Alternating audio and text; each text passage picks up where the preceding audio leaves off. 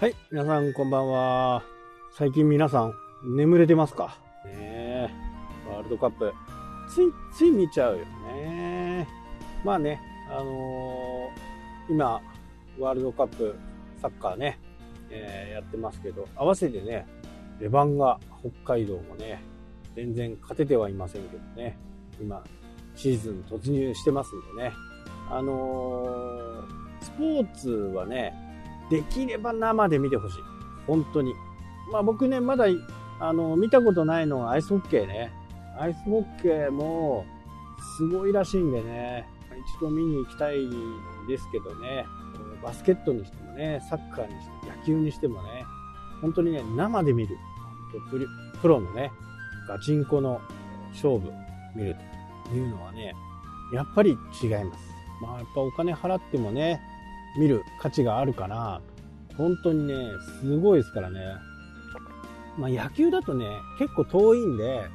今年はね、あのー外野の、外野席のね、一番前取れてね、見たんですけど、とはいえ小さいんですよ。広いから、球場がね。でも、やっぱりバスケットボールはね、結構近いじゃないですか。まあサッカーもね、札幌ドームでやってる時は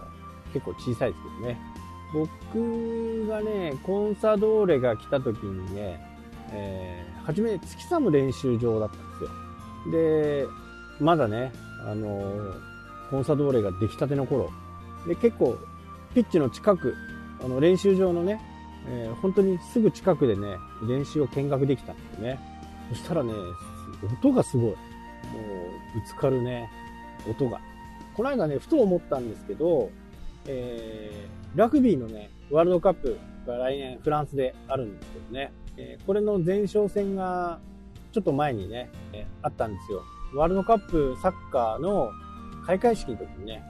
裏番組でフランス戦やってたんですけど、これね、ラグビーってね、夜見るもんじゃないんですよね。あのーサッカーとか野球とか、こう、やっぱり、に、こう、体がこう、ガシガシ、まあ、サッカーの場合はね、まあ、ぶつかることはあるんだけど、バスケットとかね、えー野球はほぼないですよね。もう最近、ルールも改正になって、ほぼ相手にぶつかることがなくなった。まあ、怪我をしたりね、するんで、えーそういったことからもね、あの、防止を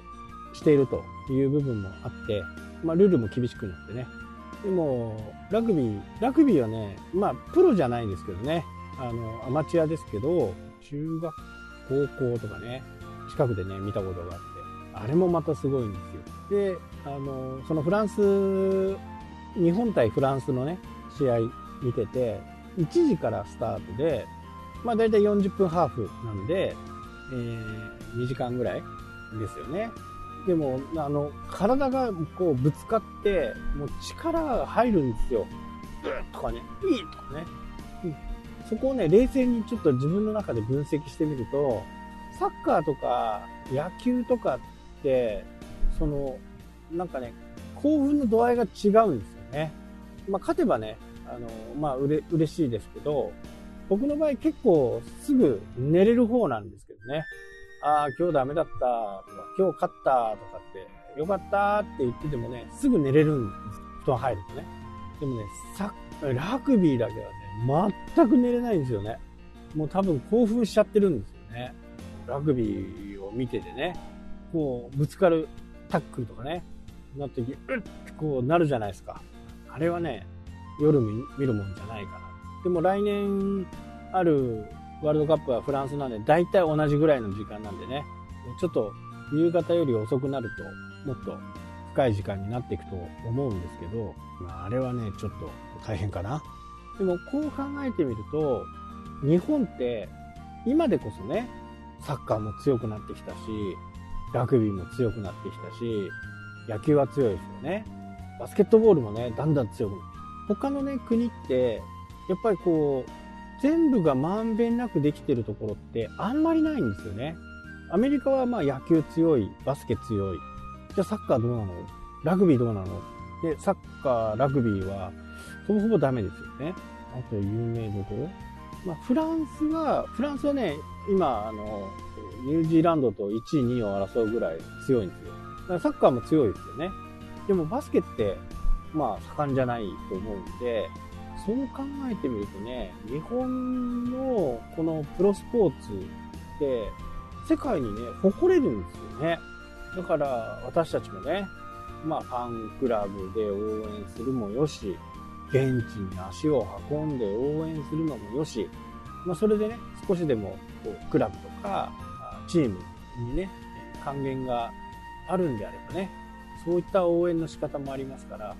まあ別にね、ファンクラブに入らなくても、観戦するだけでもね、そのチームを応援する意味になるんで、本当にね、プロスポーツっていうのはね、大体回ってみてください。そうするとね、自分にこうハマる、うースポーツがね、必ずあると思うんで、まあ、簡単なものを言うと、バスケットが一番簡単かなね、自分の相手のゴールに入れるあ、自分のゴールに入れる。ラグビーだとね、ノックオンとか、スローフォワードってね、前に投げちゃダメなんです。自分より後ろに投げないとダメなんで、